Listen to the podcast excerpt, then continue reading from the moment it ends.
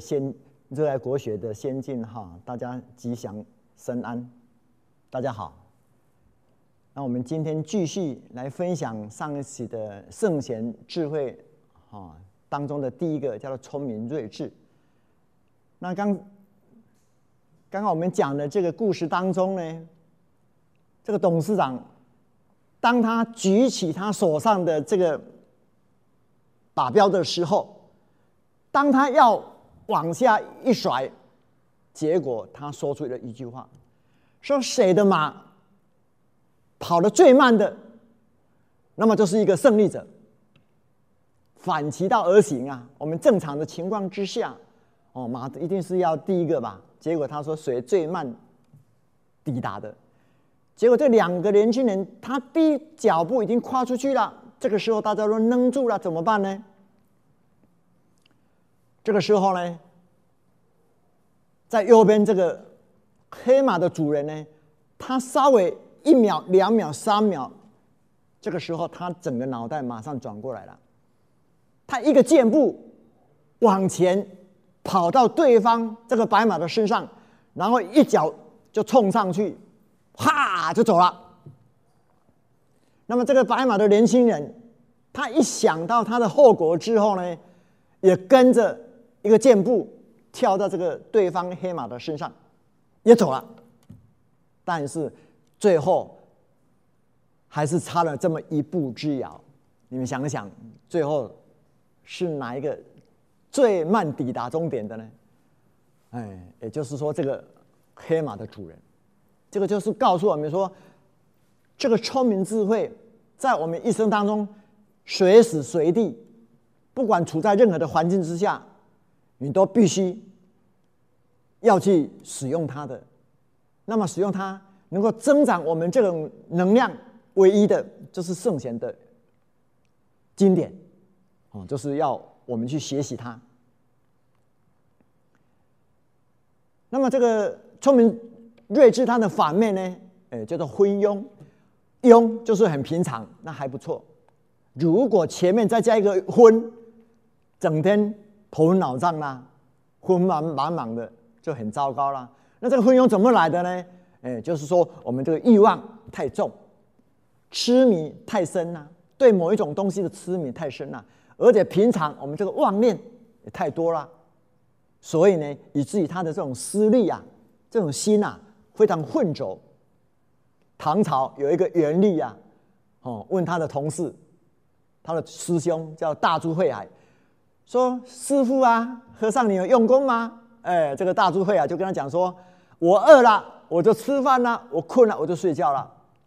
这个时候呢，这个原理就非常讶异了，他说：那普天下之人，不是每一个人都在用功吗？结果呢，这个大智慧啊说：哦，那可不。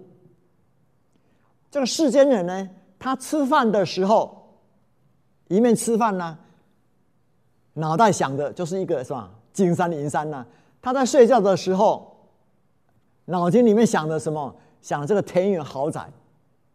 那请问，当我们躺下去睡觉这个时候，可以测试我们的纯洁度。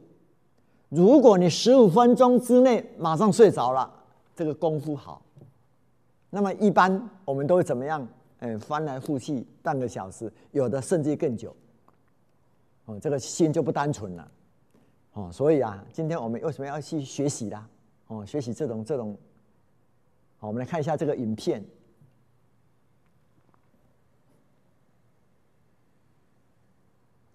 这个影片当中呢，就告诉我们人的欲望啊，没办法填满。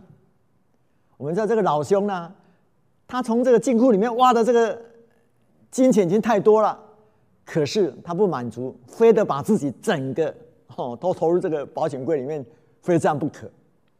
所谓啊，人心不足蛇吞象，哇，非常糟糕。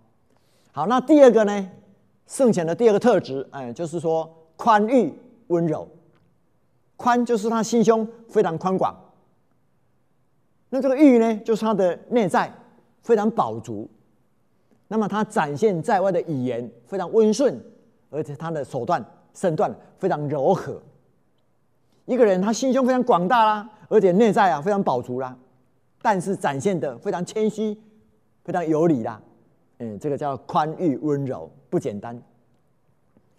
我们知道当时楚庄王，楚庄王他战胜啦，然后他宴请他的朝臣，从早上一直喝啊，喝到晚上，太阳下山了，然后就点蜡烛啦，点烛啦。这个时候，他楚庄王把他的爱妃啦，我这个许许姬啦，还有另外一个哦出来也招待他的这些朝臣。这个时候一阵风啊，这一吹，把这个蜡烛整个都吹熄了。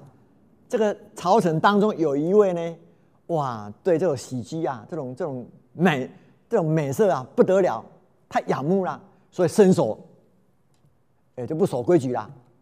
那么这个。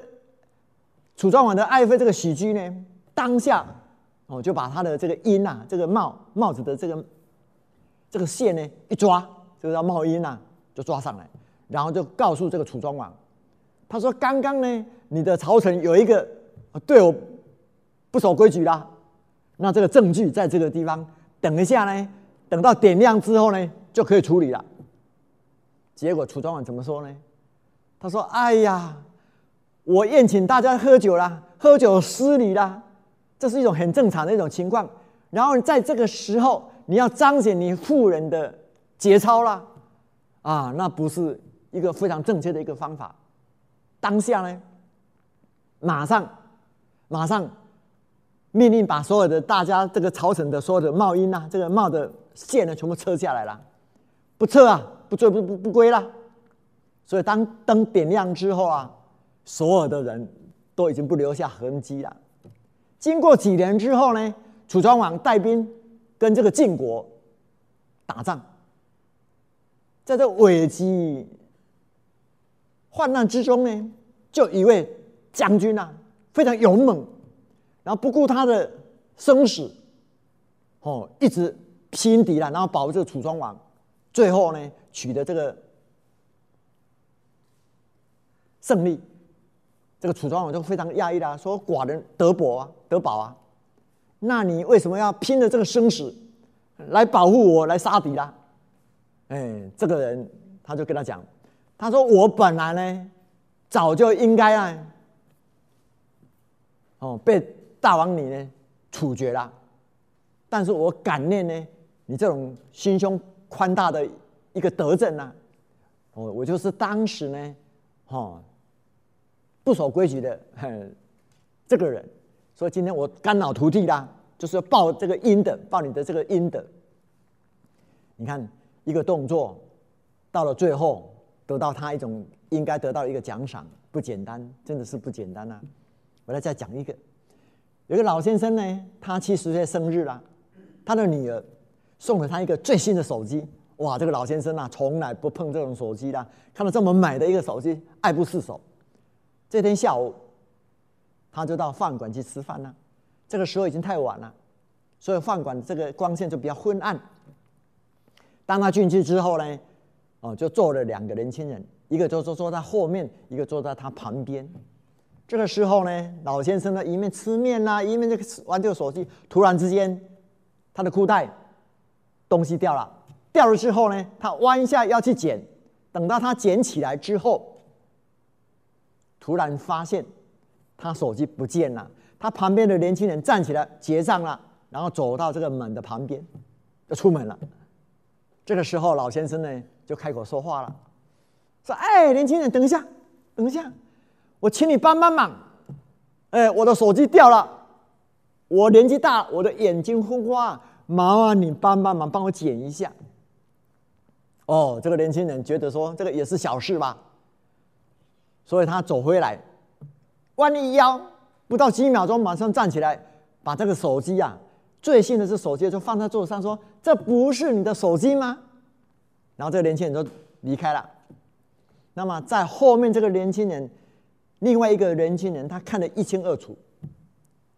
那么后面这个年轻人就跟老先生讲：“说老先生，你干嘛要演这一出戏呀？”那不直接就报警不就得了吧？哎，报警嘛，警察来一处理就马上就结束了。结果老先生讲了一句话：“他说：“我如果这么做，那么就丧失人间呐最美的东西啦。人间最美的是什么呢？宽恕。你看这个叫德。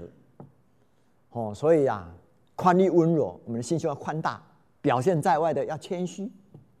所以他的反面呢，就是心量非常狭小，看到人家好，他会嫉妒。他的表现的态度非常粗暴，很傲慢。哦，所以这个叫宽裕温柔。那第三个特质呢？哦，就是发强刚毅。什么叫发强刚毅啊？就是他在外在的不断的奋斗，不断的自强。哦，就叫发愤图强，奋斗不息。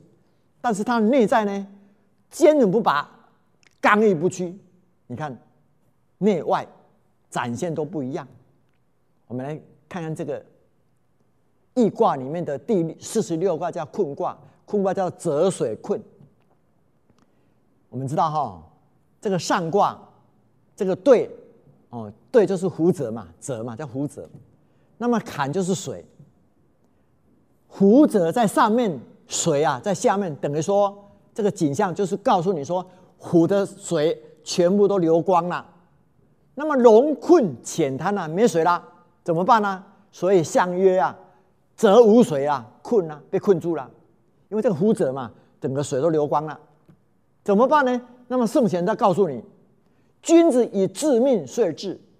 什么叫致命遂治啊？在这个当中，在这个困难当中，你要投入投入你全部的生命，然后呢，去完成你心中的理想，这个叫自命遂治。所以呢，他另外一个爻啊。他另外的，他的爻就是这样写的，哦，他说困刚言也。当一个人他碰到困境的时候，就是说他的志向、他的能力、他所有的刚阳之气呢，都被掩住了，都被掩住了。这个时候呢，环境是危险的，所以这个坎要解释前面有一坑一坑，就是一坎一坎，就是危险的。那这个对呢，又可以解释为月啦。哦，虽然前途是危险的，但是呢，心里装满这个是喜悦啦，所以这个就象征说身陷险阻，但是悦乐依然。哦，身处困境啊，可是呢，身心呢很通泰，所以啊，困而不失其所亨，为其为君子乎？只有君子他做得到。我们知道孔子，他周游列国。在六十三岁那一年，碰到人生最大的一个危机啊！什么危机啊？哦，就是成菜绝粮，七天呢，他的弟子跟他自己啊都没有吃饭呢，大家病恹恹的站不起来啦。所以《论语》有这么一句话，他说：“成菜绝粮，重则病，莫能兴。重就是他的学生跟随他，病就是病恹恹啦，没有力气啦，莫能兴，没办法站起来啦。只搁于两柱之间。孔子这个时候怎么办呢？弹琴，七天没吃饭了，依然还在弹琴。子路运见曰啊，运非常不不高兴，就来，也可以说来质问了哈，来来问了问孔老夫子。他说：“君子亦有穷乎？一个羞死的君子啦，他难道还碰到这种困穷之地吗？”哎，孔老夫子他告诉他。他说：“君子穷，故穷。君子故穷。当一个有德的君子，他碰到这种穷困的时候，怎么办呢？固守，守住，这叫固穷。那么小人穷斯滥矣呀。小人就是我们平平凡之人呐。他碰到这种困困境之后呢，啊，他乱七八糟啦，乱七八糟啦。所以想想，文王他被纣王关在这个油里。”七年，如果是我们的话，我们整天愁眉苦脸，每天数这个馒头，一天、两天、三天、四天，一直在数。结果文王利用这七年当中呢，哦，全神贯注了，这个叫致命遂治，完成他理想，他的周易啊，也就是这样来的。七年呐，这个时候他是一国之君呐，他是诸侯啊，事情非常繁忙。这个时候，所有事情都不必处理了，全神贯注啦，去研究啦，他这个易易卦。所以，我们今天这个周易啊，也是这样来的。所以，孟子他告诉我们，他说：“德惠数至，常存如趁吉。”哎，所谓趁吉，就是灾难。所以啊，天将降大任于斯人也，怎么样啊？哎，就是这样不断的给你磨练，不断的给你这样的训练出来，哦，所有的能力不断的增长，哦，这个叫做发强刚硬，这个就是圣贤他第二个特质。那么反面呢，就是我们碰到事情呢，哎，困难来了就畏惧啦，然后开始抱怨啦，想办法怎么样啊？害害懈怠拖安呢？啊，这个是我们一般凡夫啦，啊，凡夫啦。所以有这么一句话，他说：“良农不为水旱而不耕呐。”一个很好的，一个非常好的这个农夫啊，他觉得说水不下雨啦，没有水啦，他不耕田呐，他想尽办法一定要耕种啦。不耕种怎么办呢？那么一个好的生意人呢，他也绝对不会说市场的变动啦，怕亏本啦而不买卖。那么一个士君子啦，一个有修养的君子呢，他也不会困难的环境展现他前面呢，然后呢，他懈怠啦，拖哀，然后国解脱安呢，哦，这个就是我们今天学习这个圣贤他的精神不一样的地方哦，不一样的地方。我们看这个视频，这个视频就告诉我们。都没有手啦，双手没有了，然后自力更生啦，依然奋斗不息啦，也不会为他的身体他残缺啦，然后整天愁眉苦脸呐。你看这个老人家还在弹琴，用脚来弹，自得其乐。嗯，这个就是境界的不一样啊，境界不一样哈。好，那我们讲第四个，叫做斋庄中正。什么叫斋庄中正呢？呃，就是说他的心非常纯净。很整洁，哦，那么它展现在外面的外表，哦，端庄无乱，哦，中正就不偏颇、不歪曲、不邪思啦，非常正直的，啊，这个叫做斋庄中正。有一句话这么讲，他说：“万籁一元，声息相通，意念一动，浪传十方啊。”什么意思呢？嗯，这个意言就是说指这个宇宙，这个宇宙当中呢，一点声音都没有，静悄悄的。虽然都没有声音哦，但是呢，我们一呼一吸呀，跟它怎么样，都是紧密在一起的，互相的连通的。所以我们的意念呐，我们的心念呐，一动，它是传的十方啊。所谓十方，就是我们整个宇宙啊，不得了啊。所以我们老子他讲过啊，祸福无门，为人自招啊。祸跟福啊，他都没有一定的规则啊，没有一定的法门啊，都是自己招惹的。所以啊，我们在居家当中啊，不断的都要学学这个斋庄中正啊，让自己非常纯净啊，没有邪思，没有杂念啊。有一个年轻人。他这个在一家大企业上班，也是一个小主管。那么他的收入啊非常丰厚，那又是单身呐，都快三四十岁了都还单身。那么他家里面的卫生呐、洗衣服啦、做饭啦，就请了一个保姆。那么这个年轻人呢，他有一个嗜好，每回家之后呢，下班回家之后呢，他喜欢喝一杯红酒。那这个红酒一扎呢，哇，特别的解压，嗯，特别让他放松啦，哎，非常舒爽。那有一天他下班之后呢，他发现他这个红酒少了一些些啦。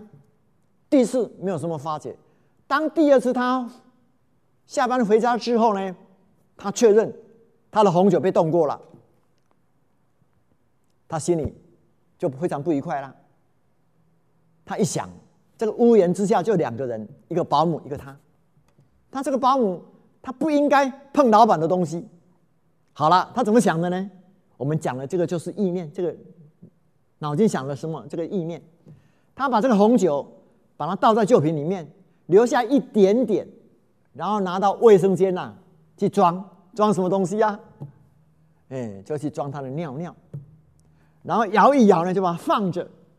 每天一下完班之后呢，他第一件事情就是看这个红酒有没有少了一点点。当他看到这个红酒少了一点点之后，哇，心呐非常爽快啊！每一次下班看到红酒少一点点，哇，好爽哦！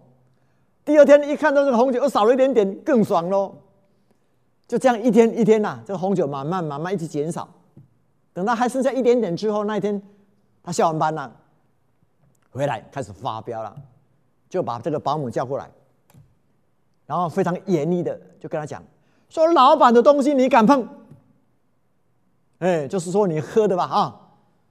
结果呢，这个保姆手一举起来，说：“我对天发誓，这个酒我没喝。”哎呦，很奇怪喽！这个屋檐之下就两个人，他没喝了，那谁喝了？那不见鬼喽！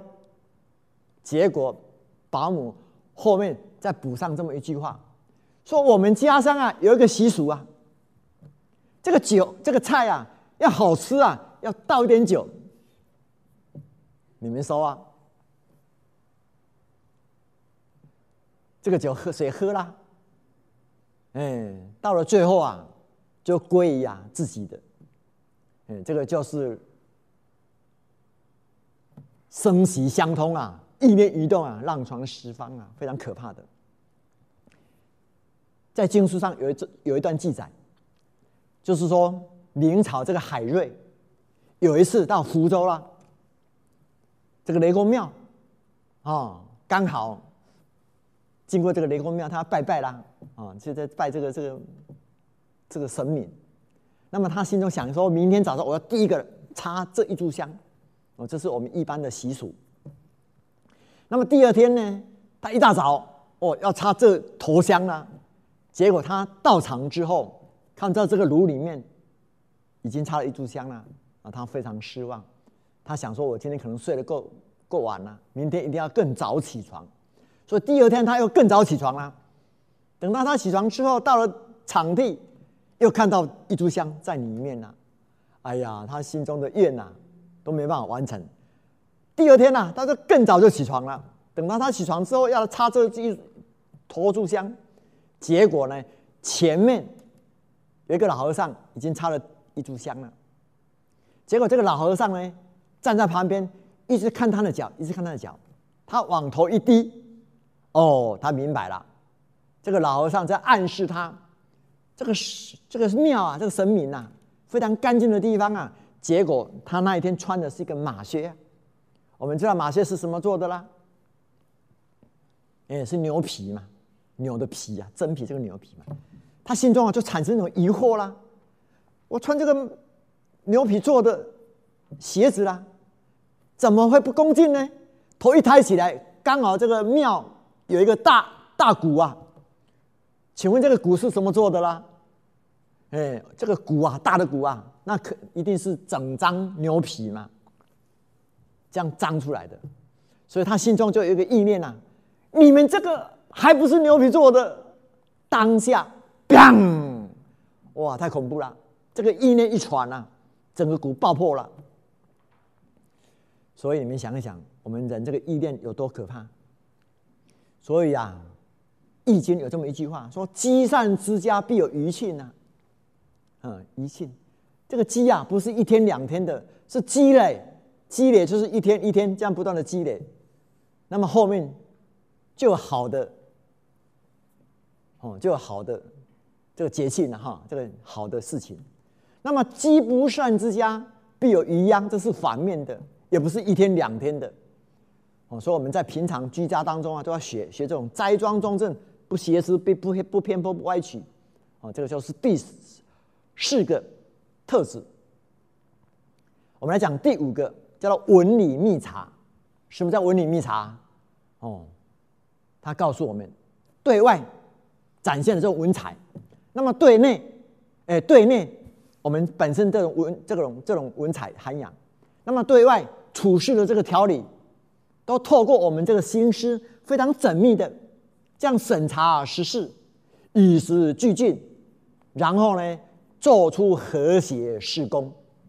哎，这个叫做文理密察。随时随地呢，我们都要去考察，随时随地呢都要注意我们周遭一切，然后展现在外的一些处事行为，这个叫和谐施工。我来讲一个比较简单的故事。有一个人呢，向地主来租租这个田，我们姑且叫他叫他姓老王好了。这个老王给他老板呢租了一块地，照理讲，哦，衣食应该无缺啦，还过得去啦。虽然不是很丰厚啦，日子还是可以过的。但是这个老王。他犯了一个一个病，什么病呢？没事的，喜欢怎么样？哎，喜欢赌。我们说十赌怎么样？哎，九输啊。那输了怎么办呢？哎，老板今天借了一万块，老板明天又借了两万块，老板明天又借了一万块，天天赌，天天输。那么有一天呢？你们想想，这个老板。这么笨吗？他要把钱借给这个老王吗？哦，原来这个老王他有一个十七岁的女儿，哇，长得太标致太美了。这个老板呐，哎呀，已经想的太久了。那么有一次，老板有一次呢，老王带着他的女儿刚好出门在外，这个一凑巧被老老板碰见了，哇，老板非常高兴，说：“哎呀，老王，老王你来来。”你去要干嘛呀？哦，他说要买一个东西啦。这个时候，老板开口说话了。他说：“哎呀，老王啊，你长久以来这个账啊，欠这么多了，也应该结账了，也大概有一百万的人民币了。哦，假设是这么说的啊。那应该结账了，怎么结账呢？老板，这个老王他没钱了，怎么结账啊？这个时候，老板也都很清楚。他说：没关系，这样好了。”今天我们都碰面了哈，那我们也来赌。如果你赢了，那么这笔账啊，一笔勾销，从头来。哎呦，天下有这么好事哦！那老王一想，那如果我输了怎么办呢？哎呀，这个老板啊，笑眯眯的，没关系，这个账啊，也是一样一笔勾销啦。只是你的女儿，哎，要当他的妾了，当了妾。哇，这个时候我们想一想，那怎么赌啊？哎，老板很简单，说地下这个石头我捡两颗，一颗是黑的，一颗是白的。那么我捡完之后放在我的口袋啦，你就是来拿一颗。如果拿到白的，一笔勾销了；拿到黑的啊，你就是输喽。哇，这个时候啊，请问这个老王的成功率有多少啊？哎，是百分之五十啊。我们一般的这个乐透啦，这个。奖券呐，那根本都是千万分之一啦！哇，这个时候老这个老王一想可以赌，就跟他赌了。哇，这个老板笑眯眯啦，弯腰一捡，捡了两颗黑的。你看这个老板心里有多坏？我们知道哦，这个人世间很怪啊。你只要有一个嗜好，不好的嗜好，酗酒啦，赌博啦，好色啦。那么你的眼睛一定是眯眯的，一定是不清楚的，这个很奇怪哦。所以当他一捡之后啊，这个老王完全不不察觉，但是在旁边的女儿眼睛非常雪亮，看得一清二楚了。这个时候，如果你是女性同胞，你是他老王的女儿，你怎么办呢？哎，好啦，老板把两个。石头放在那口袋啦，笑眯眯的。哎，老王，老王，来来来，来捡，赶快来拿拿一个那个石头。这个时候，老王迷迷糊糊了，手一伸呐，往他的口袋，准备要拿一个石头。这个时这个时刻呢，老王的女儿开口说话了：“慢着，爹，这是我终身大事，我来好了。”哇，这个时候老板更加的。不得了了，开怀大笑了，不得了了！哦，更加的高兴哦。好，这个时候呢，这个闺女啊，这个纤细的手一伸呐，就往老板的口袋拿出一粒。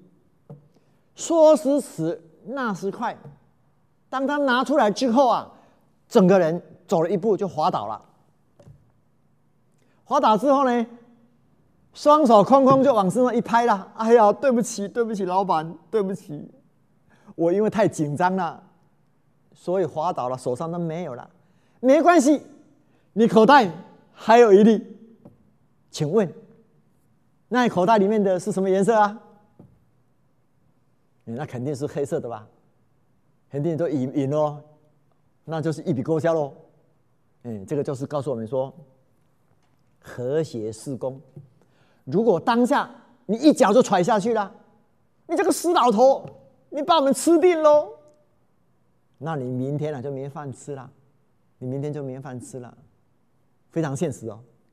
所以啊，这个叫审查时事，与时俱进。要做出和谐施工，我们家庭呢很多事情都是这样子，有理的，就是理足就气壮啦；夫妻之间呢，就吵起来了，因为有理嘛。这个叫理直要契合啊，也这个叫和谐施工啊。所以啊，为人处事啊，这个文理密察也非常重要的。那么这个文理密察它的反面呢，就是松散无谋啦，然后孤陋寡闻啦。因循果决、口浅，哦，这个就是不好的一面，不好的一面。所以呢，今天我们跟大家分享的，就是一定要学习。除了你本身职场上必须要去进修的之外，那么这个圣贤这五大特质，你必须要好好的下一番功夫啊，把它学好。这个就是我们今天所讲的：聪明睿智、宽裕温柔。发强刚毅，斋庄中正，温理密察，哦，这个就是我们今天所大家分享的一个功课。把这个功课当做你一生没有间断的、随时随地的，哦，都必须要去学习它的，不要学习它的。那么我们想说，古人他讲一句话，他说：“舜何人也？禹何人也？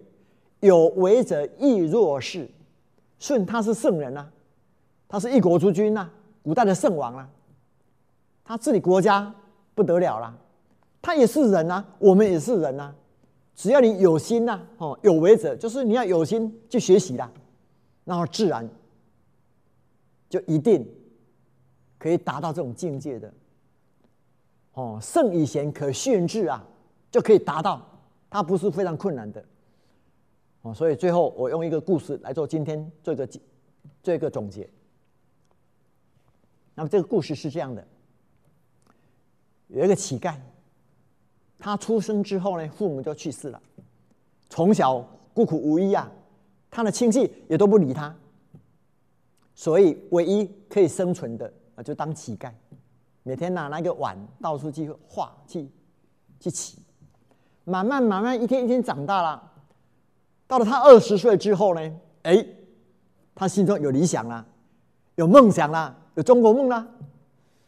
那他的梦想什么样呢？哎，非常简单，他如何让日后的日子可以衣食无缺？所以他开始积攒他的食物，所以每天他起完之后的这个米啦、干粮啦，他都囤积起来，囤积起来。每天呢，非常勤劳的这样囤积、囤积这样。积累他的食物，那么有一天呢，黄昏的时候，那么他回来就来检视他的仓库，结果呢，这个仓库一点都没有增长，他就非常压抑啦，非常迷惑。我这么努力的去取食啦，仓库依然食物也没有增长，为什么呢？这个时候，突然一只老鼠跑出来了。大啦啦的都开始吃了吃了，哇！他明白了，原来就是这只老鼠在作怪，所以啊，他非常生气的大声吼了：“是老鼠，臭老鼠！有钱人家的米你不吃了，偏偏吃我这只乞丐的米。”结果这个老鼠开口说话了：“哎，老鼠会说话喽。他说啊，因为你命中注定八分米啊，欺骗天下不满身呐！哇，当下这个乞丐啊，一种震撼呐，他惊吓了，他欺骗天下不满身呐，他命中就注定这样子啊。他说：“我怎么办呢？”就问老鼠：“我怎么办呢？”老鼠说：“我怎么知道？你要了解答案呢，那你就去问菩萨喽。问菩萨。好了，这个乞丐啊，第二天一早。”就到处又问啊，菩萨在哪里了？一个长者就告诉他，菩萨可能就在西方喽，在西方。这个乞丐啊，就往西方的方向啊，就走了。走走走走走走走，走到黄昏的时候，又渴又饿又累了，看到一个非常漂亮豪宅啊，一个庄园啊，就敲门了。这个时候呢，哎呀，掌柜出来一看，哦，乞丐，哦。就准备拿一些食物给他吃了。这个时候，老板刚好也出来了，这个庄园的主人出来了，突然就问他说：“年轻人，这么晚了，你怎么还在赶路啊？”结果，这个年轻人，这个乞丐就跟他讲说：“我要到西方去问菩萨，为什么我那么歹命？”这个时候，庄园的主人态度马上变了，马上把他带到厨房了，叫。保姆煮一碗热腾腾的面让他吃了，吃完之后又给他干粮了，又给他银子了。他说：“现在已经晚了，明天早上你再出门，哦，再出门。”这个乞丐非常的迷惑啦。我跟你素昧平生，你怎么对我那么好？就问他了。结果这个长者呢就跟他讲，他说：“事情是这样的，我有一个十六岁的女儿，从出生到现在。”都没有开口说话，所以啊，你要到西方去问菩萨，那也顺便帮我问一下为什么？哦，他明白了，他一想，一个问题也问嘛，两个问题也问，就顺便嘛，就答应他了。好，第二天早上，太阳一出来，哇，就赶路了，往一直赶，然后赶到中午的时候又渴了，看到对方有一座庙，然后到庙里面去。啊，取个水来喝。这个时候，有一个有一个老和尚就站在庙的这个前面呢，手上拿一个锡杖，精神保守。然后这个乞丐就跟老和尚呢，哎呀，老和尚慈悲，我要一点水来喝啊。老和尚就调了一个水给他喝。然后这个老和尚呢就问他说：“年轻人啊，中午这么太阳这么大啦，你要去哪里呀？”哎，这个乞丐就跟他讲说：“我要到西方去问菩萨。”为什么我那么歹命？哇！当下这个老和尚态度又变了。他说：“哎呀呀呀，这样子！你既然到西方去哈，那也顺便帮我问一下，为什么我在这个庙里面修行五百年了，到现在都不能成道飞天呢？”哇！这个这个乞丐啊，想一想，一个问题也是问，两个问题也是问，那也不多一个吧？就答应他了。好了，乞丐有几个问题啦？哎，已经三个问题了。好了，在乞丐一直走走走走，走到一个大河的地方，哇，糟糕了，不能过去了。河啊，这么长啊，根本没办法过去的。一想到他的命运啊，哇，嚎啕都大哭了，就哭起来了。这个时候，惊动了河中的一只老龟啊，就走过来了，说：“年轻人啊，你怎么哭了？”哎，这个时候，年轻人跟这个乞丐就跟他讲说：“我要到西方去问菩萨，为什么我那么歹命？”哇，这只老龟呢，当下说：“来来来，你过来，我驮你过去了。”好了，这个老龟把他驮过去之后呢，就跟年轻人讲说：“年轻人，你能不能帮帮忙，顺便帮我问一个问题啊？我啊，在这个河啊，这个河啊，已经修行了一千年了，一千年了。”到现在不能从龙飞天了。这个乞丐一想，三个问题也是问题吧？那么也就顺便嘛，我就答应下来了。那么这个和尚，这个乞丐有几个问题啊？哎，已经总共四个问题了。好了，他离开之后，走走到一个大树之下，太累了，然后就一个休息就睡着了。结果被一道光惊醒了，哇！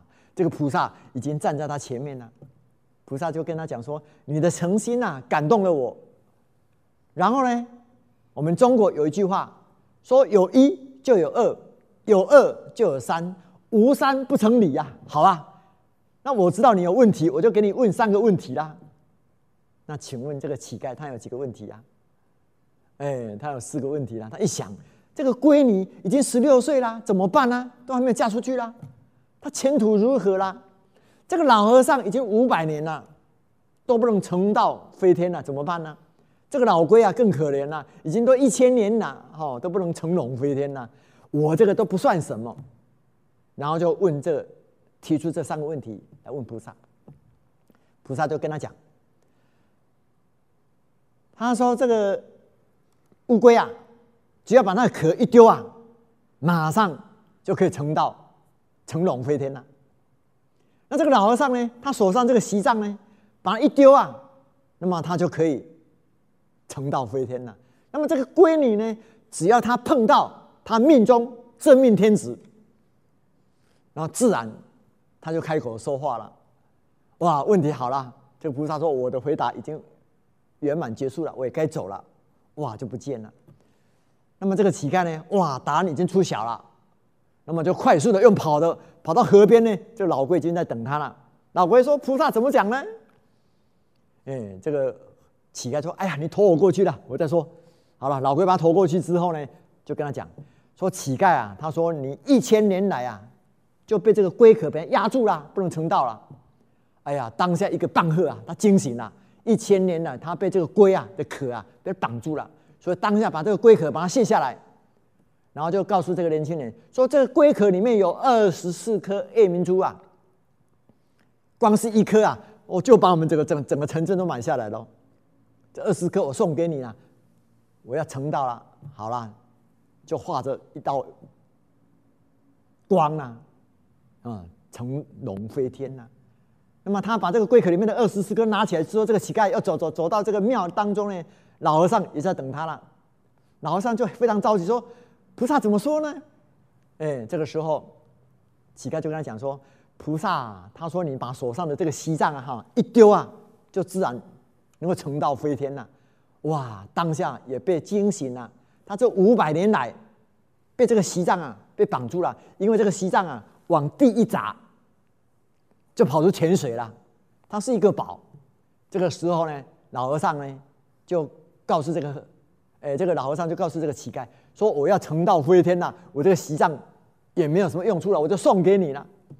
这个时候，老和尚就画到一道光，成道飞天了。这个乞丐呢，右手拿这个锡杖，左手拿着这二十四颗 A 明珠，又跑跑跑跑到这个庄园了，就敲门了。这个时候，一个闺女啊，很漂亮的闺女啊，那打那开门呐，一开门就惊吓了，然后开口说话了。爹啊，娘啊，这个去去西方菩问菩萨的乞丐回来了，哇，这不得了了！这个庄园里面大大小小啊，保安保姆啦，长工啦，他的父母亲呐，一切啊，所有的人都跑出来了。十六年来都没有听到闺女开口说话，今天开口叫爹叫娘了。这个时候呢，他的父母也出来了，哇，碰到这个乞丐之后呢，就问他说。菩萨怎么说了？这个和这个菩这个乞丐啊，非常老实，一有意思就跟他讲说啊，菩萨这么说的，说这个闺女啊，碰到他真命天子啊，自然就开口说话了。好，我们今天这个故事就做一个结束。那么今天我要讲的，我要问大家一个问题：这个乞丐呢，这个年轻人。他从今以后，他有没有机会再当乞丐呢？嗯，他以后就不可能再当乞丐了。哦，当然得到美人归了，又得到这个庄严了。因为他的父亲呢，曾经发誓过，谁能让他的女儿开口说话了，不但把他的女儿嫁出去了，而且把这个庄园也送给他了。所以他又得到这个庄严，又得到这二十四颗 A 明珠了，又得到这个宝啊，就西藏了。所以他从今以后啊，他完全是没有机会可以当乞丐的，哦，就是我们今天所讲的一个主题，这个叫做爱出者爱返，福往者福来。这个人世间呐，都一样的。哦，有一句话这么讲，说生命没有意外，完全是你的反射。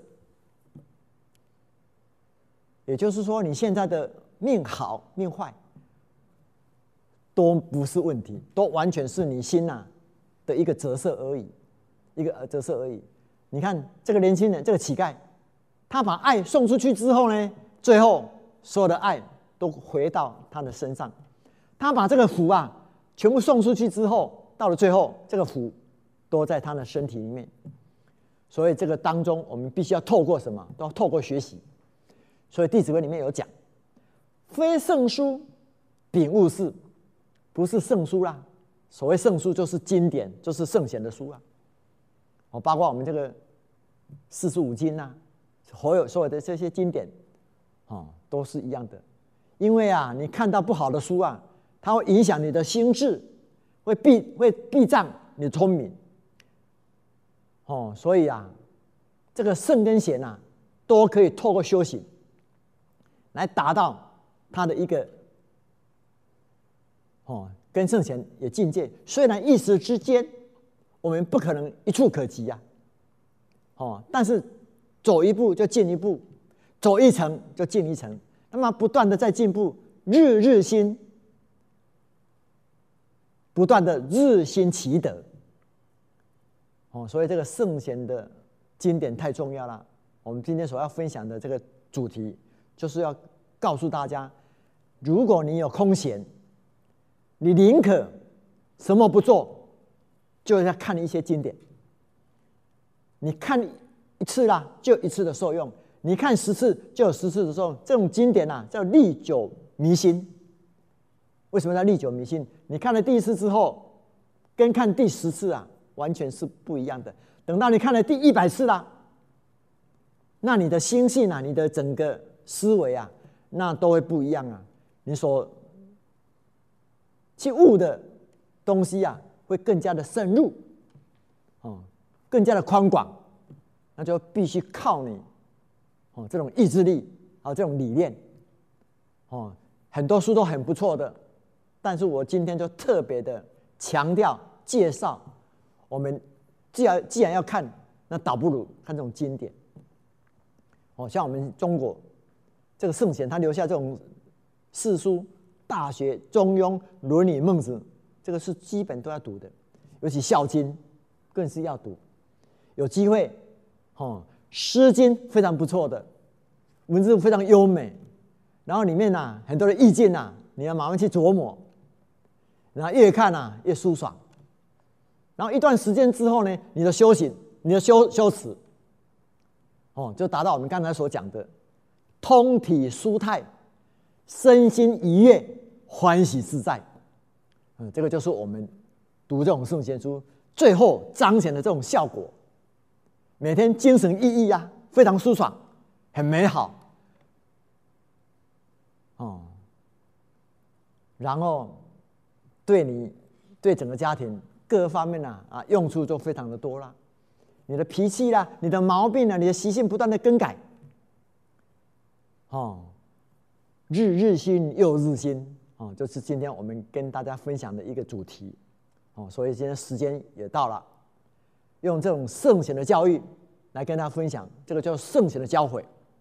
那圣贤的教诲为什么叫字字珠玑啊？句句都是智慧。